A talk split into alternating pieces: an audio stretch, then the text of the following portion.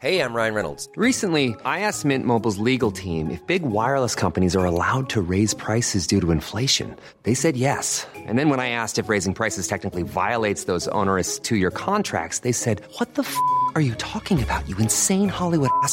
So to recap, we're cutting the price of Mint Unlimited from $30 a month to just $15 a month. Give it a try at mintmobile.com slash switch. $45 up front for three months plus taxes and fees. Promo rate for new customers for limited time. Unlimited more than 40 gigabytes per month. Slows. Full terms at mintmobile.com.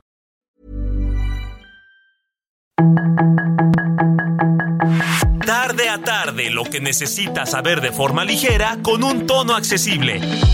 Solórzano, el referente informativo.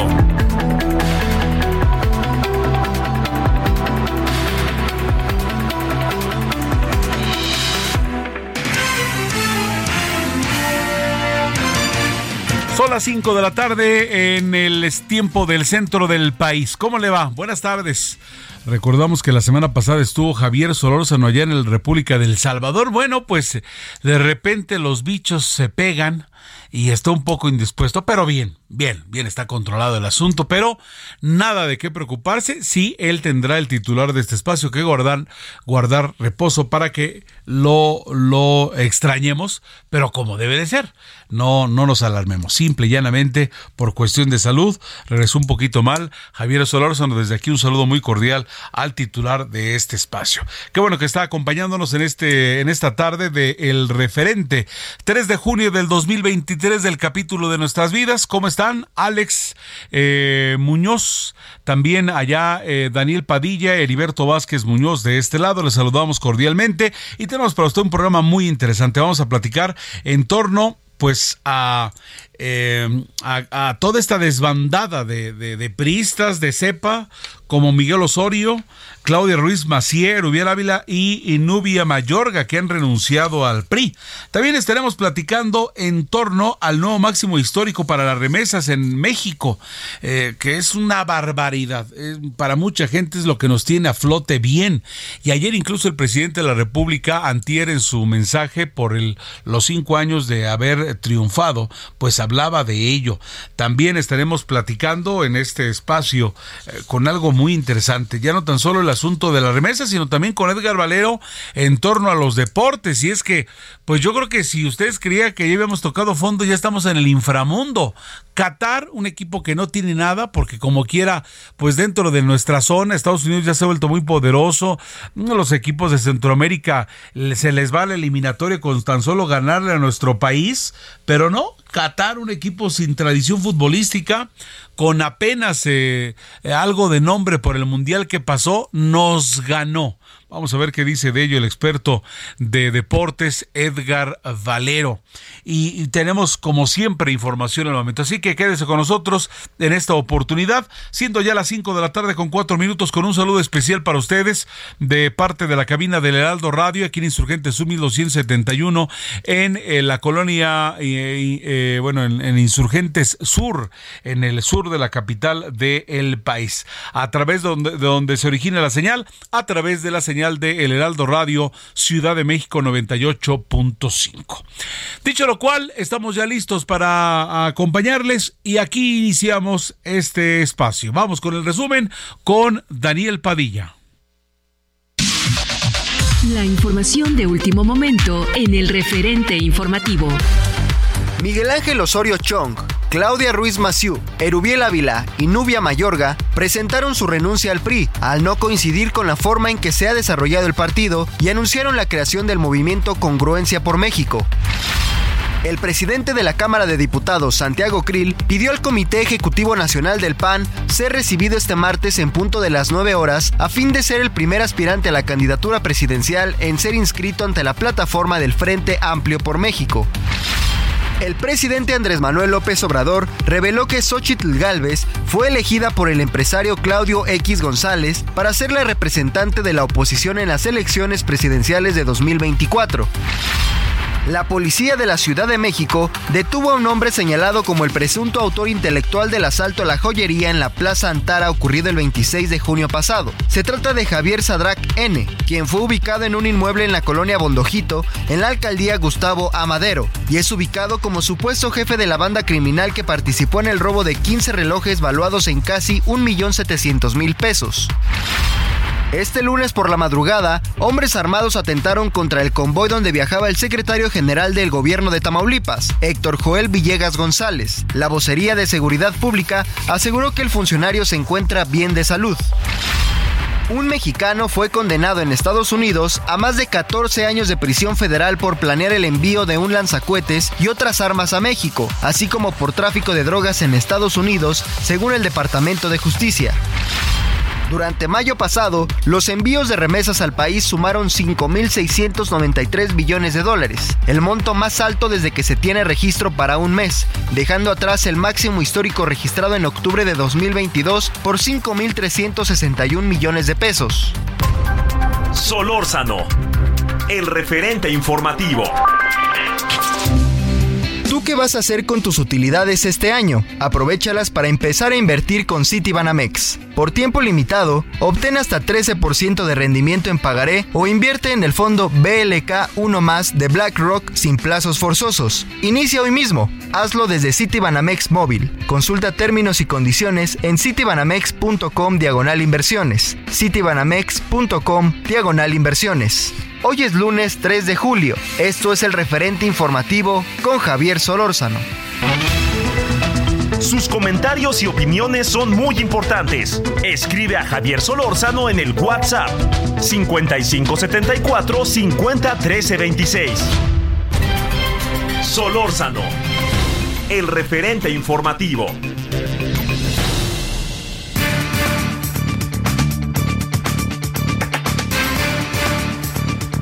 Las 17 horas con 6 minutos tiempo del centro. Y vamos a meterle, como dice Javier Solórzano, nos vamos a meter ya de lleno al asunto.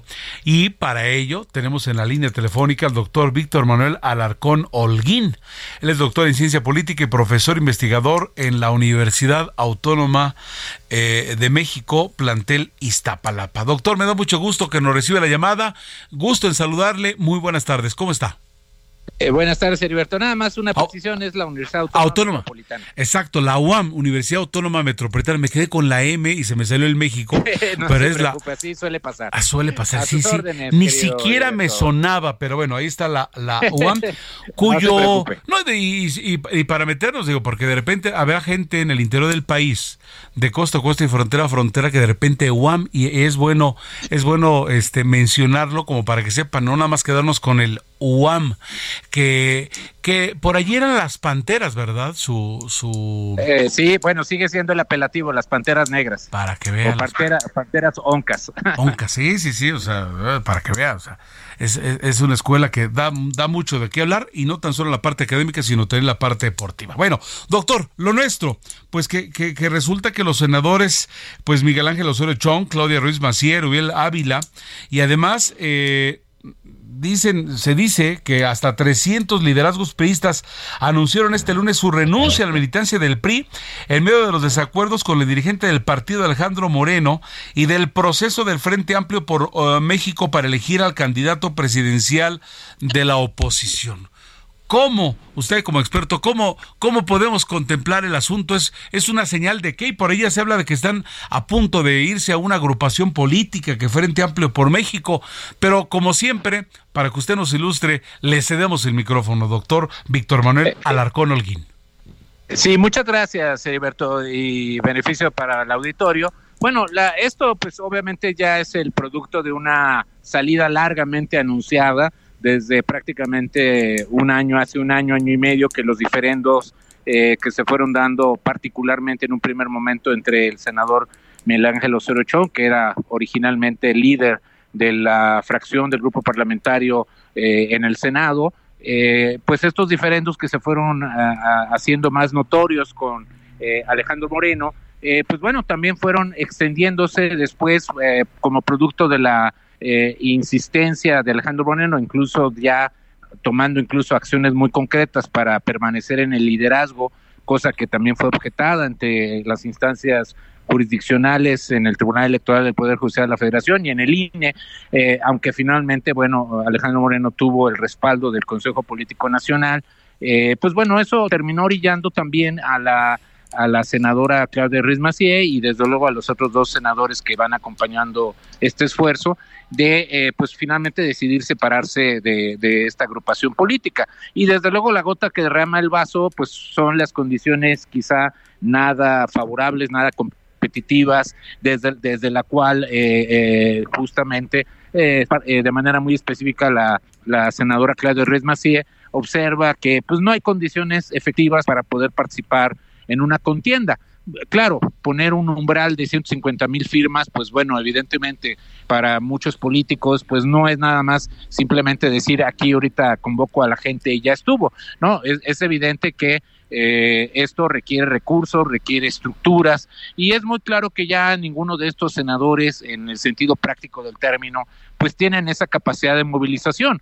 Entonces, eh, pues una cosa es tener un nombre público y otra cosa es ya tener realmente recursos y acceso efectivo a condiciones que les permita generar una competencia en, en, en, condiciones equitativas. Y eso es lo que precisamente, pues sin decirlo a las claras, pues es obvio que no solamente con un nombre o con un eh, apellido eh, se puede, digamos, ya generar una participación eh, en condiciones competitivas. Entonces creo que toda esta sumatoria que, que se fue dando precisamente sí. primero de diferendos de, de, de muy eh, corto plazo a esta concepción pues ya más mucho más estratégica y de mu mucho más amplio alcance pues muestra no específicamente ya cómo estos cuatro senadores eh, pues han tomado una decisión que pues de alguna manera insisto ya era ya era muy eh, eh, plausible muy muy eh, muy pronosticable su salida. Así es. Oiga ahora este la senadora Ruiz Macié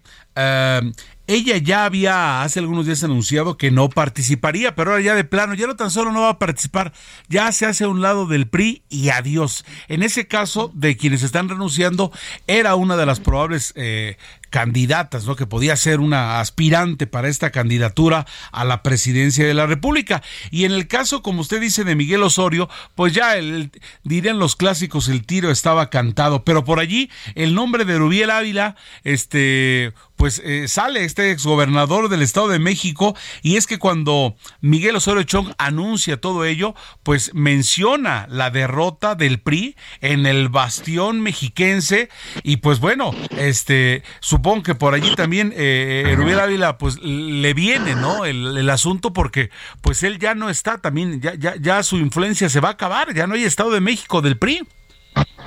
Bueno, eso evidentemente, ¿no? Ahora lo que sí puede resultar importante eh, revisar y estar atentos es cómo estos cuatro senadores que en, en, esta primera etapa se declaran como independientes, eh, ahora pues realmente puedan mantenerse o no dentro del ámbito estrictamente opositor, en el llamado bloque de contención, como se le ha conocido hasta el momento en las, en las legislaturas 64 y 65, a la participación de eh, pues los grupos eh, digamos eh, opositores a, al obradorismo no entonces ahorita creo que eh, hay muchas digamos especulaciones precisamente eh, de la manera en que estos cuatro senadores finalmente puedan o no estar digamos interactuando o definiendo una participación política. Algunos dicen que pues es cosa quizá solo cuestión de tiempo no en la medida en que ellos a lo mejor también terminan siendo asimilados por el obradorismo o por el contrario como bien señala Seriberto, pues ellos ya están marcando alguna ruta de trabajo eh, con la agrupación política nacional que también incluso se ha especulado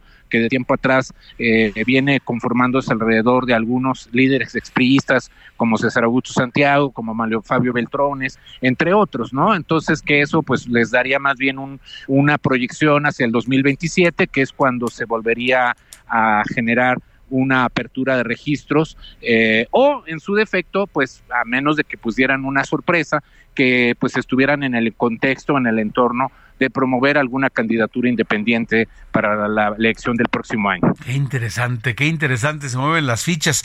Oiga, doctor Alarcón, y, y eh, hay una palabra que, que, que, es muy dura, ¿no? ¿Quién iba a pensar que, iba, que alguien iba a decir renuncio al partido porque se fue al precipicio? ¿Cómo lo ve usted? Bueno, pues evidentemente también hay un factor crítico que, que ellos han, señalado desde, el, desde las confrontaciones iniciales con, con Alejandro. Moreno es precisamente es que ellos vislumbran que Alejandro Moreno el, el precipicio es en función de que está quizá alentando una candidatura personal, digamos, el hecho mismo de las presiones y las especulaciones eh, que hay alrededor sobre los escándalos, presuntos escándalos de corrupción que están asociados con la figura de Alejandro Moreno y que la permanencia de Alejandro Moreno, obviamente no solamente con el asunto de amenazarlo o no, con quitarle el fuero constitucional como diputado federal, sino desde luego también con esta idea de, de extender su mandato eh, como líder priista, pues bueno, eso le da un margen de juego que incluso ha extendido ahora con su intención, al menos declarada, de intentar participar en el proceso de la sucesión, ¿no? Es decir, al, interior de la, del, del frente. Entonces, pues creo que esos también han sido argumentos eh, que los cuatro senadores pues han señalado, ¿no? Es decir, no queremos eh, repetir la experiencia de Roberto Madrazo, ¿no? del, del 2006, ¿no? En donde siendo líder del partido, pues eh, se agenció y, digamos controló todo esto o no repetir el mismo error de Ricardo Anaya en el 2018, ¿no? Es decir, eh, líderes de partido que finalmente no se hacen a un lado en vez de ser facilitadores de un proceso ciudadano, pues terminan, digamos, eh, tratando de quedarse para sí el, el, el, proceso de nominación. Así es.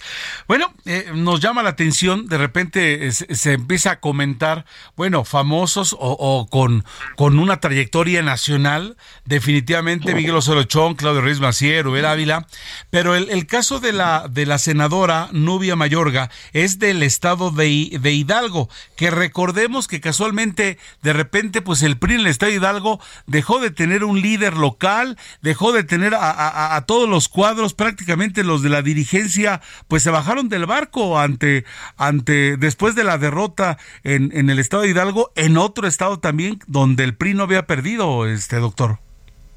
Eh, bueno, sí, indudablemente, digo, la senadora Mayorga, pues desde luego está en un entorno que todavía la mantiene cercana a la secretaria general del partido, Carolina Villallano, a la ex secretaria, perdón, del partido, ¿no? Que, fue la candidata perdedora en la última elección este, en el estado de Hidalgo. Y obviamente, pues eso también lo mantiene cercano junto con Rubén Moreira, que también es un actor también de los pocos alfiles, de los pocos actores que todavía siguen apalancando o siguen haciendo alianza con Alejandro Moreno. Entonces eso, pues evidentemente hace entrever un poco eh, la fuente o la base de, de, cuál es el origen, ¿no? Digamos, de estos eh, actores o grupos que incluso ahora como ya sabemos, también incluso en el propio Congreso del Estado de Hidalgo, pues también hubo una renuncia masiva de diputados locales para ya no seguir perteneciendo a este instituto político. Es decir, obviamente el, el, la situación de salida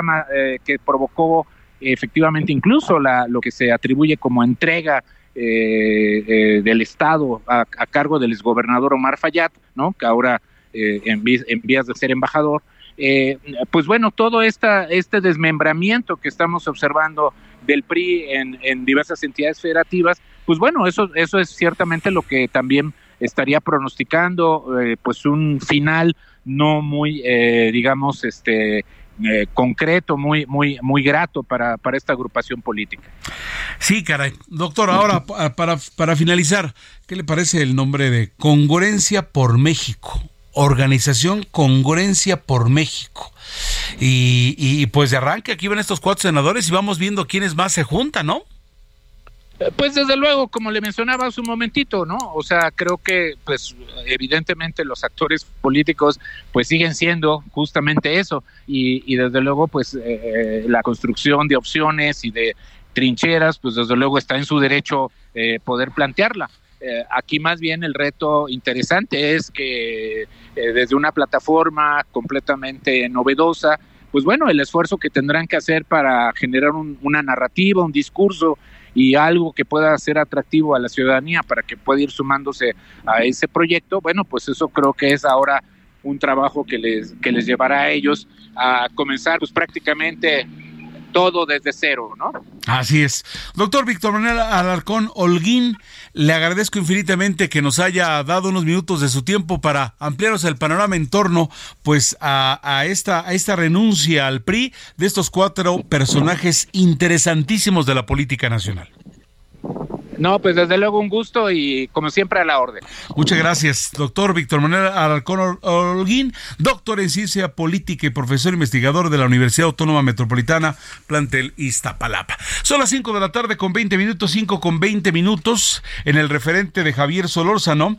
Carlos Juárez, corresponsal en Tamaulipas, está en la línea telefónica y es que atentan contra el secretario de gobierno de Tamaulipas, una noticia que prácticamente arrancando la tarde con ella con ella eh, eh, pues nos simbramos. Imagínense lo que estamos hablando del secretario de gobierno de Tamaulipas. ¿Cómo están las cosas al momento? Carlos Juárez, corresponsal de Heraldo Media Group en ese estado fronterizo. Te saludamos con gusto y adelante con la información. Hola, ¿qué tal? Muy buenas tardes, un gusto saludarte a ti y a todo tu espacio. Te comento que el secretario general de Gobierno del Estado de Tamaulipas, Héctor Villegas, presentará la denuncia judicial correspondiente para que las autoridades competentes realicen las indagatorias necesarias para aclarar el ataque y dar con los responsables de los hechos de esta madrugada. Cabe señalar que por instrucciones el gobernador Américo Villarreal Anaya quedó en sesión permanente en la mesa de coordinación para la construcción de paz de Tamaulipas con el propósito de dar seguimiento a la agresión que sufrieron los vehículos donde viajaba Héctor Villegas, actual secretario general del gobierno. Los hechos ocurrieron aproximadamente a las 4.50 horas de este lunes 3 de julio y es por eso que la mesa de seguridad está encabezada por el gobernador del estado, mandos del ejército mexicano, de la Marina, de la Guardia Nacional, de la estatal, fiscalías federales y estatales, así como los cuerpos de inteligencia. Hay que señalar que la Bucería de Seguridad Pública del estado de Tamaulipas informó que los vehículos donde viajaba el secretario general del gobierno, Héctor Villegas, son agredidos por civiles armados al sur del ejido La Noria en la carretera Reynosa-San Fernando, resultado con daños materiales uno de los vehículos de la escolta del funcionario sin reportarse lesionados. Ante esta situación está activado el código rojo en Tamaulipas y se busca a los responsables de estos hechos. Heriberto, es la información. Carlos Juárez, corresponsal de Aldo Video Grupo Tamaulipas. Muchas gracias. Muy buenas tardes. Buenas tardes, 521, 521, ya 22. Vamos ahora con Charbel Lucio, usted ya lo escucha, corresponsal en Michoacán. Y es que Hipólito Mora fue víctima de una estrategia perversa del Estado mexicano, de acuerdo a palabras de Alfredo Ramírez. Charbel Lucio, buenas tardes, adelante con la información. No está en la línea telefónica.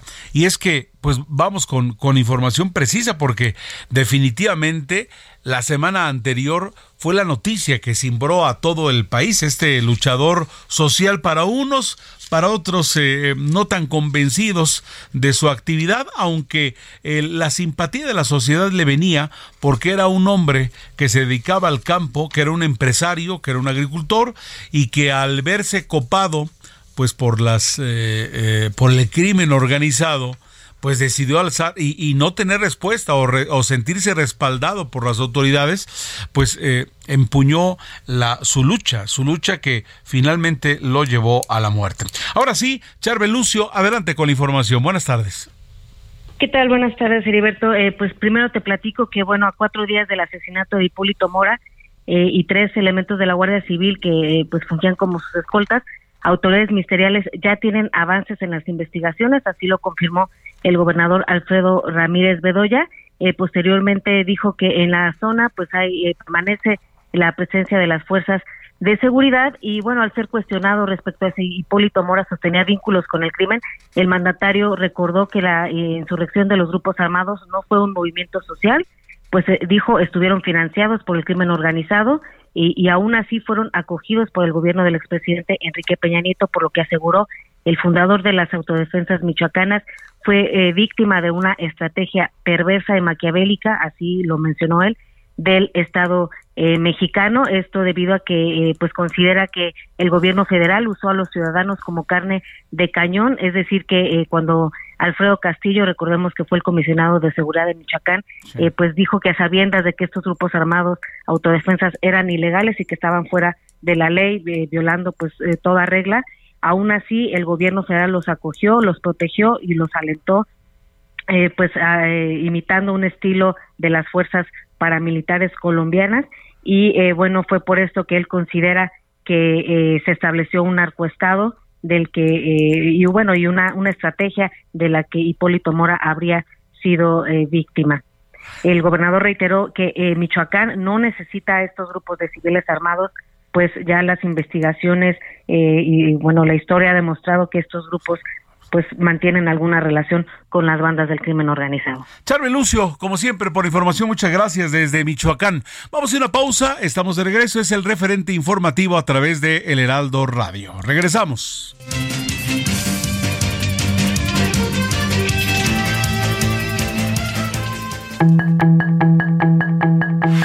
El referente informativo regresa luego de una pausa.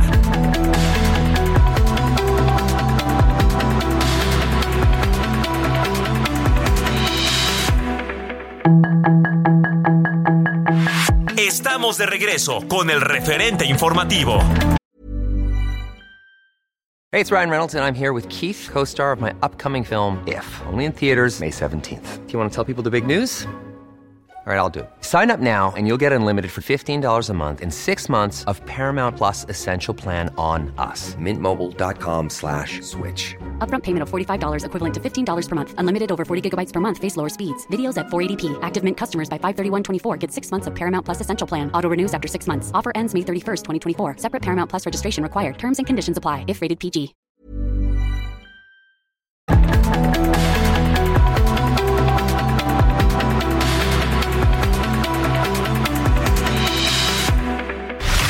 En el referente informativo le presentamos información relevante. Miguel Ángel Osorio Chong, Claudia Ruiz Maciú, Erubiel Ávila y Nubia Mayorga renuncian al PRI. Oposición define fechas y sedes de proceso interno. INE fiscalizará los gastos del Frente Amplio por México. López Obrador llama a no votar por Ron DeSantis, gobernador de Florida en Estados Unidos. La secretaria de Relaciones Exteriores, Alicia Bárcena, tuvo su primera reunión con el presidente López Obrador. Detienen a operador y autor intelectual del asalto perpetrado la semana pasada en la joyería Berger en Plaza Antara. Atacan convoy del secretario de gobierno de Tamaulipas. Remesas alcanzan nuevo máximo histórico en mayo. Solórzano, el referente informativo. ¿Tú qué vas a hacer con tus utilidades este año? Aprovechalas para empezar a invertir con Citibanamex. Por tiempo limitado, obtén hasta 13% de rendimiento en pagaré o invierte en el fondo BLK 1 más de BlackRock sin plazos forzosos. Inicia hoy mismo. Hazlo desde Citibanamex móvil. Consulta términos y condiciones en citibanamex.com diagonal inversiones. citibanamex.com diagonal inversiones. Hoy es lunes 3 de julio. Esto es el referente informativo con Javier Solórzano. Sus comentarios y opiniones son muy importantes. Escribe a Javier Solórzano en el WhatsApp 5574 50 26. Hola, mi nombre es Paola Flores, soy diseñadora de interiores y te invito a Expo Mueble Internacional la feria líder de muebles y decoración en América Latina. La cita es del 16 al 19 de agosto en Expo Guadalajara y con más de 400 expositores encontrarás la mejor calidad y diseño en todo tipo de mobiliario, mueble residencial, exteriores, infantil, de madera, tapizados, todo. El evento no tiene costo, regístrate en expomuebleinternacional.com.mx. Solórzano, el referente informativo. 5.33 tiempo del centro. Saludos cordiales amigos de Guadalajara, Heraldo Radio allá en el 100.3. Para ustedes que en la capital de Nuevo León en el 99.7 Monterrey, ¿cómo les va? Gracias. Así como para la capital del estado de Oaxaca en el 97.7 y allá en Nayarit, Heraldo Radio Tepic 103.3. Qué bueno que siguen con nosotros en esta oportunidad. Y A nombre de Javier Solórzano le saludamos en esta tarde. Javier regresó un poco enfermo, nada preocupante, ya está con los eh, cuidados necesarios y es por ello que no está saludando en esta oportunidad. Muy interesante trabajo que, que se realizó la semana pasada en este espacio, hombre, para conocer todo lo que está ocurriendo allá en El Salvador. De verdad, se lo recomiendo. Usted quiere escuchar esos programas, se los perdió, métase a elheraldodemexico.com.mx en radio, podcast, ahí está Javier Solórzano en el referente y escuche lo que tuvo para usted la semana pasada, un trabajo muy interesante con, con los protagonistas de la historia de lo que está ocurriendo en ese país que hoy pues eh, se dice que tiene al mandatario pues eh, con mayor popularidad en el mundo. Digo, eso de haber metido a todos los rufianes al, a la cárcel está dando dividendos, ¿no? Más allá del asunto de los derechos humanos y de todo lo que usted ha estado escuchando, pero es un, es un recurso interesante. Digo esto por, eh, porque allá se fue Javier Solórzano y si no escuchó la transmisión por lo que sea, pues eh, acuda al podcast porque ahí están los programas de la semana pasada. Por lo pronto tengo en la línea telefónica al profesor Arturo Huerta. Él es, eh, él es profesor de posgrado de la Facultad de Economía de la Universidad Nacional Autónoma de México. Profesor, ¿cómo está? Buenas tardes. Heriberto, buenas tardes, gracias por la invitación. Al contrario, muchas gracias por su tiempo, profesor, y es que queremos platicar con usted en torno a este nuevo máximo histórico que pues ya se cuenta dentro de las remesas en México, eh, donde se ha llegado a una locura, ¿no? De dinero, 5.693 millones de, de, dólares en, en mayo tan solo, incluso el presidente de la República en su festejo del quinto, eh, de la, del quinto año donde ganó la presidencia, pues platicaba y decía gracias exprofeso para los paisanos que se encuentran del otro lado. Realmente es un máximo histórico que nos sigue sorprendiendo porque no ha bajado ya hace un buen rato de ello, profesor. Efectivamente, eh, Heriberto, la cuestión es de que esto es resultado de que la política económica en nuestro país no genera empleos suficientes, bien remunerados, que obliga a la gente a emigrar a Estados Unidos en la búsqueda de mejores condiciones de trabajo y de vida y otros desgraciadamente delinquen. ¿no? Entonces el presidente no tiene por qué festejar este envío de remesas eh, eh, estratosférico que rebasa el, máximo histórico, sino es resultado, repito, de que su política económica sigue sin responder a los reclamos nacionales de crecimiento económico y empleo bien remunerado. Y efectivamente, fíjate cómo el sistema económico excluye y esos excluidos mandan recursos a sus familias, que en los últimos 12 meses esta remesa ya acumulan 60 mil 860 millones de dólares que vienen a actuar en forma positiva sobre la economía nacional y sobre el financiamiento del déficit del sector externo y del pago de la deuda. Y te mantienen el dólar barato, eh, ya está en menos de 17 pesos por dólar y que te abarata importaciones, importaciones baratas que te desplazan a la producción nacional y de ahí que pasamos a tener menos crecimiento económico.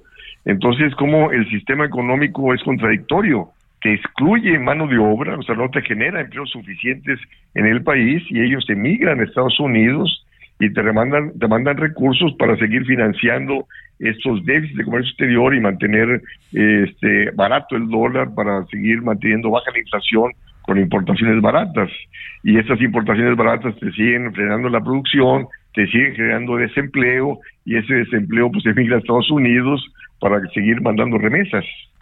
Sí, cara, y además no estamos hablando precisamente pues de trabajos de trabajos eh, bien remunerados, pero al final de la historia sí trabajos y con, un, con una moneda fuerte, por mucho que en este momento el, el, peso eh, tenga un buen promedio, pues de, de, de, una situación donde no se deben de ir. De verdad es que cada gente que se va se está yendo con su fuerza, con su energía, con su vitalidad, muchos, porque también hay fuga de cerebros, con, con tantas cosas que podrían hacer en, en, este, de este lado de la frontera, de, del río Bravo para abajo, pero no, lo hacen del río Bravo para arriba y mandan dinero. Si bien es cierto, entonces, como nos pone el escenario, profesores, de que si nos soluciona por el momento eh, eh, el, asunto del dinero, nos tiene bien, pero al final el país, el país como que, como que eh, estos, estos mexicanos sería mejor que trabajaran aquí, ¿no?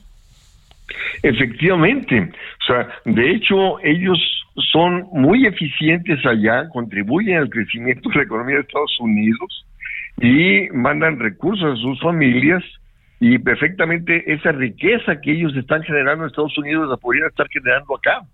Pero el problema es que México tiene cada vez menos industria, el, gobierno no tiene políticas de crecimiento económico, de política industrial, política agrícola, política de empleo, y, eh, y de nuevo eh, expulsa a la población que migra a Estados Unidos y en vez de estar produciendo riqueza en el país, desarrollo industrial, desarrollo agrícola, pues no.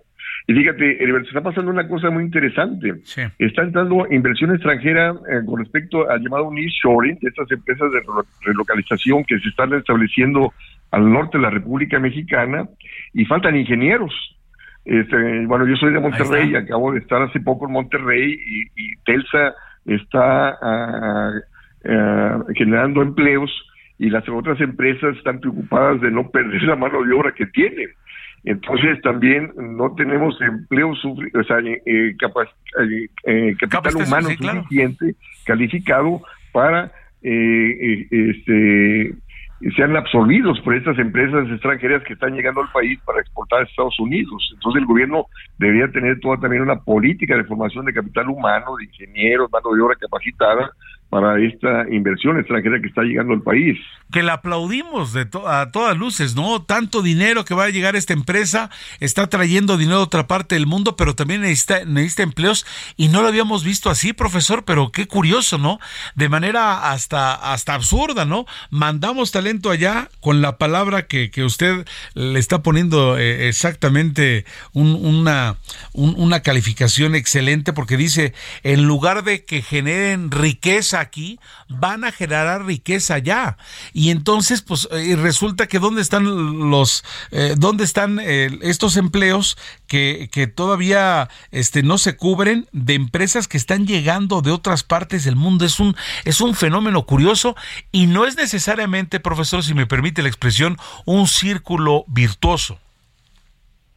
Efectivamente, la cuestión es de que tú ves eh, los que quieren gobernar el país a partir de, del próximo año, que están diciendo, no, las salidas son el en esas empresas transnacionales que están viniendo. ¿Y eso qué pasa a reflejar? De que la política económica del país no genera condiciones de crecimiento. Pasamos a depender de la entrada de inversión extranjera. Pero la inversión extranjera no viene a resolver los problemas eh, que los nacionales hemos sido incapaces de resolver. Las empresas transnacionales vienen a la búsqueda de la ganancia aprovechar la baratura de mano de obra y a partir de aquí exportar a Estados Unidos y otros países. Y la cuestión es de que la política económica que el gobierno debe instrumentar no es la austeridad fiscal, ni la alta tasa de interés, ni la fortaleza del peso, sino la política económica debe impulsar el desarrollo industrial, el desarrollo agrícola y el empleo productivo bien remunerado. Y nada de eso tenemos.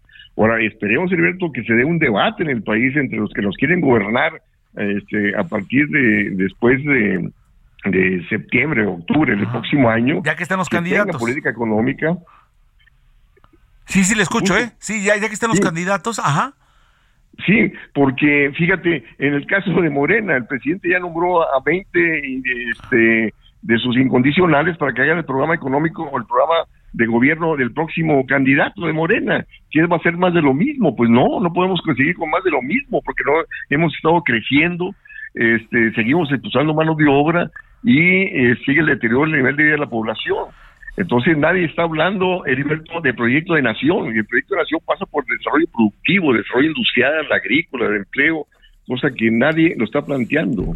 Sí, lo vemos ya como lo vemos como un adorno. Ciertamente ayer a la antier a la hora del discurso, pues el presidente dijo vamos a, a recibir todavía más lana. Creo que por ahí hablaba de 60 mil millones de dólares en remesas, lo que lo que será un nuevo récord. Sí, pero bajo qué condiciones? Porque yo le aseguro y creo que para todos es para todos es, eh, es, sabido, todos tenemos algún pariente en Estados Unidos, pues que no se van precisamente felices, no, no es como cuando uno va de shopping o, o, que se fuera a Disneylandia, se van a trabajar y se van a la y se, y se van de ilegales y, y, a sufrirle porque no es gente que ya esté disfrutando, ¿no? Y reitero, si mandan mucha lana, pues es porque eh, no, no están precisamente en el mejor empleo ni tienen seguros ni nada, ¿eh? O sea, cuidado con ello, no no no es que este no es como cuando alguna una, se va un financiero, un directivo mexicano a otras partes del mundo con todas las condiciones a favor, ¿no?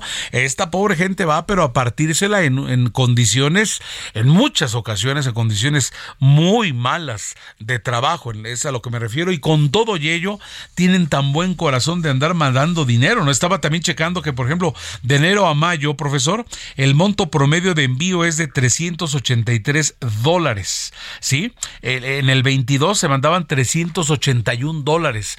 La gente manda mucho dinero, pero repito, la gente no se va, no se va porque, porque quiere en muchos casos, sino se, ven, se van por una necesidad. Y luego, Heriberto, eso implica rompimiento de familias. Claro, claro. Y eso es muy doloroso, muy doloroso para los que se van y para los que se quedan, ¿no? Entonces, repito, el gobierno debe de generar condiciones de empleo bien remunerado aquí, en el país. Y para eso hay que impulsar la esfera productiva, el sector industrial, el sector agrícola, que no tenemos política económica alguna en esa dirección.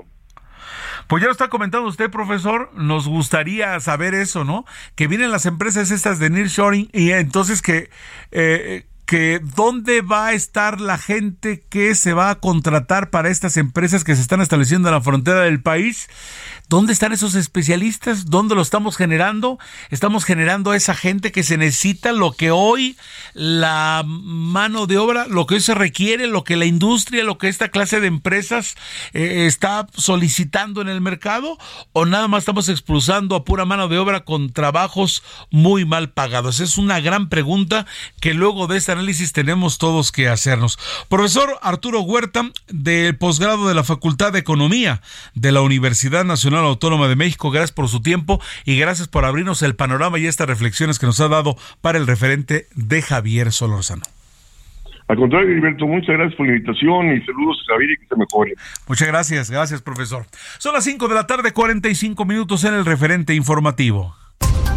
Solórzano, el referente informativo.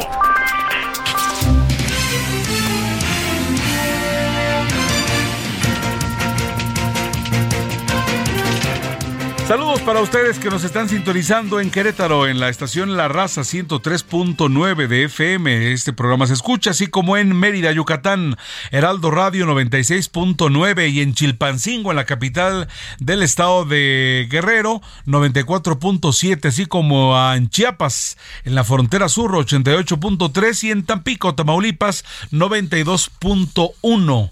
Allá en el noreste del país, Heraldo Radio La Laguna 104.3 y Heraldo Radio Istmo 106.5. Vámonos con Omar Hernández, corresponsal de Heraldo Media Group en Zacatecas. Y es que hay ocho muertos y 30 heridos, un accidente carretero de paisanos en esa entidad. Hablando de esta gente, hablando de esta, de esta gente, en Zacatecas es un expulsor nato de gente que, que se va a luchar, que se va por un futuro mejor y nos hace favor de mandar mucha lana que la cual muchos le debemos aquí, los que estamos eh, de este lado, a todos esos paisanos que se van a trabajar. Y bueno, ha ocurrido este accidente, esta volcadura de, de manera desafortunada. Cuéntanos más, si eres tan amable, Omar Hernández, de este desafortunado acontecimiento.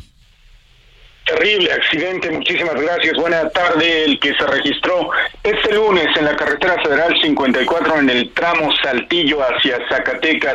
Una carretera de por sí riesgosa por las situaciones de inseguridad, pero que por la mañana Todavía cabe aclarar, no se conocen las causas reales del accidente, pero estaba lloviznando, la carretera estaba mojada y en uno de los videos que han comenzado a circular se observa cómo el camión de pasajeros es una carretera de cuatro carriles dividida, dividida por una brecha de que será unos tres metros aproximadamente, pues el vehículo que venía de norte a sur, venía de Estados Unidos, derrapa, volca y se cruza hasta el otro lado, es decir, de fortuna no iba alguien más en esos carriles porque si no se lo hubiera encontrado de frente y queda volcado pero hasta los cuatro carriles contrarios. Estos paisanos viajaban de las ciudades de Oklahoma y de Texas y se dirigían a tres estados de México a Teocaltiche, el municipio en el estado de Jalisco, después tres se venían a la capital de Zacatecas y uno se iba a bajar en Villa de Cos, 10 pasajeros más en Rincón de Romos, que ya es Aguascalientes, y el resto en la capital de Aguascalientes. 41 pasajeros en total viajaban en este autobús que era de una empresa turística porque le sale más barato que algo de línea, y el chofer también fallece en este accidente. Los eh, heridos fueron trasladados a un hospital del Seguro Social y del Bienestar en el municipio de Concepción del Oro, y así las cosas de lo que ocurrió esta mañana en el kilómetro 264 de esta carretera federal 54. Omar, gracias, Omar Hernández, corresponsal de Heraldo Media Group. Desafortunado, decimos, decíamos hace ratito cuando platicábamos con el, este, con el especialista, el profesor Arturo Huerta, eh, pues de esta gente, ¿no? Que se va del otro lado a, a trabajar. Ellos venían de Oklahoma y desafortunadamente hay ocho, ocho personas muertas y más de 30 heridos por lo pronto. Son ya las 5 eh, de la tarde con 49 minutos, 5.49. Solórzano, el referente informativo. Los deportes con Edgar Valero, porque el deporte en serio es cosa de expertos. Mi estimado Edgar Valero, me da mucho gusto de nuevo cuenta encontrarte ahora vía telefónica para comentar en el espacio de Javier Solórzano. Mi querido Alberto, ¿cómo estás? Buenas tardes, ¿cómo están amigos del referente?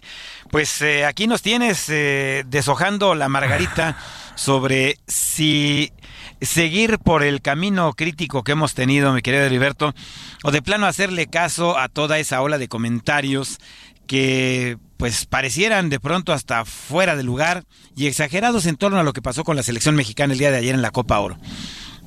Pues sí, porque, pero eh, el, el 1 por 0 ante Qatar, vamos, Qatar con todo respeto para los amigos cataríes que, que le salió un buen mundial, pues digo, es, como si eh, estuviéramos hablando de, de, de qué es México a la hora de estar jugando, cómo se llama el deporte este de Pakistán, este hindú, el eh, este eh, este deporte este que, llevaron los ingleses esa zona este que se juega como con unas canastillas etcétera o, el hayalai para los para los japoneses no en fin perder con Qatar o sea de verdad ya ya tocamos fondo o nos fuimos al inframundo Edgar Valero no, bueno, estamos eh, viviendo en el inframundo, pero fíjate, Heriberto, amigos del auditorio, esto es el punto a donde tenemos que llegar, pues los que nos dedicamos a esto, hacer el análisis de, las circunstancias y, de qué fue lo que pasó ayer. Sí, eh, suena agresivo, suena grave perder contra Qatar. Sin embargo, eh, algunas eh, atenuantes tiene este asunto. El primero de ellos, Heriberto, que lo platicamos aquí en los espacios del Heraldo Media Group desde las últimas dos semanas, cuando llegó eh, Jimmy Lozano a ser director técnico de la selección mexicana que estos partidos de la primera ronda le tendrían que servir para preparar al equipo de cara a las rondas de eliminación definitiva. Eh, sí era importante, evidentemente, ganar, pero eh, cómo ganar y a quién ganarle eran Honduras, Haití y Qatar. Eh, Qatar, al final de cuentas, termina por ser un rival muy complicado, pero no porque no lo supiéramos, Heriberto. Se trata de un equipo que en la anterior Copa Oro jugó la semifinal contra Estados Unidos, perdió 1 a 0 y que es el campeón de Asia en este momento. Es Qatar, no hay, no hay grandes referencias, ¿no? Eh, antes de la Copa del Mundo hicimos para, para eh, el Heraldo Televisión algunas cápsulas de explicación de quién era Qatar y quién era su liga. No hay grandes referencias, no hay prosapia, no hay historia, pero son los campeones de Asia. Son en este momento, según la FIFA, la quinta mejor, eh, la quinta mejor selección del continente asiático en el ranking de selecciones de la FIFA.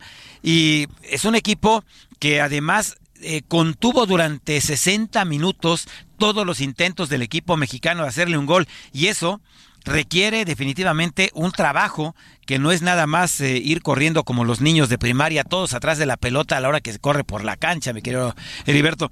Y eso es la obligación de los que nos dedicamos a los deportes, ¿no? Decirle a la gente qué es lo que pasa y por qué pasa, y que además estos partidos sí los tomó Jimmy Lozano como de preparación para las rondas finales, y esta era la única oportunidad que tenía para ver algunos elementos que no habían jugado en los dos duelos anteriores y que puede llegar a necesitarlos un poco más adelante en el torneo, Heriberto. Mira, entonces ya, ya nos amplías el panorama. Digo, también hay, hay muchos, como tu servidor, que ya nos declaramos en huelga y que dijimos, no les vamos a hacer, no les vamos a hacer el caldo gordo, no vamos a ver el fútbol, mucho menos a pagar 10 centavos por un partido de la Liga MX, o sea, como pa' qué. Y entonces realmente no vimos el partido, pero nos sonaba escandaloso el 1 por 0. ¿Tú sientes que él lo tomó como, como simplemente como para vamos, ¿cómo te diré? Eh, como previo, preparación, como para ir moviendo las piezas. Digo, porque fueron cinco o seis cambios ahora que leo la crónica. Sí, así fue, así fue Heriberto. Eh, había tenido la base de los jugadores que ocupó en los Juegos Olímpicos hace 20 meses, allá en Tokio, y lo hicieron muy bien en los dos primeros partidos. Ahora hace estos cambios, incluso hace un experimento jugando con dos centros delanteros, que eso mm. puede ser algo grande para la selección mexicana en el futuro ver a, al Chaquito Jiménez y a Henry Martín. Pero bueno, eh, pues por eso se juegan los partidos y lo importante es que México ya había calificado. Entonces eso, Heriberto, y antes de despedirnos, el tema de eh, Checo Pérez, ¿no? Decirle a la gente que el juego se llama respeto y el sábado con el agarrón que se dio con Max Verstappen dejó claro que ese es el camino para seguir adelante con una temporada triunfadora en la Fórmula 1. Pues ahí está, nos está sabiendo el panorama. Gracias por la explicación. Eh, explicación en ambos casos. Como dices, los analistas, ustedes tienen que darnos el punto fino porque si no nos vamos con la finta. Pero que se vaya a jugar México como si fuera cricket, ¿no? Eso, a eso me refiero hace ratito, pero bueno, ya nos abres el panorama. Como siempre, Edgar Valero, mañana punto a las 4 de la tarde te escuchamos en los profesionales del deporte. Hasta entonces. Gracias, Heriberto. Un gran abrazo. Buenas tardes. Gracias, Daniel Padilla, Alex Muñoz, Heriberto Vázquez. Ya llega Ulises. Que tengan ustedes una tarde excelente. Viene Jesús Martín Mendoza. Súbale a su radio.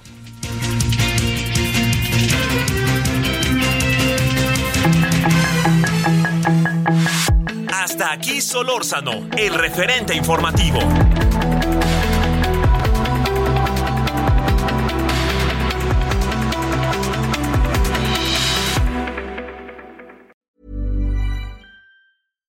Hi, I'm Daniel, founder of Pretty Litter. Cats and cat owners deserve better than any old fashioned litter. That's why I teamed up with scientists and veterinarians to create Pretty Litter. Its innovative crystal formula has superior odor control and weighs up to 80% less than clay litter. Pretty Litter even monitors health by changing colors to help detect early signs of potential illness. It's the world's smartest kitty litter. Go to prettylitter.com and use code ACAST for 20% off your first order and a free cat toy. Terms and conditions apply. See site for details.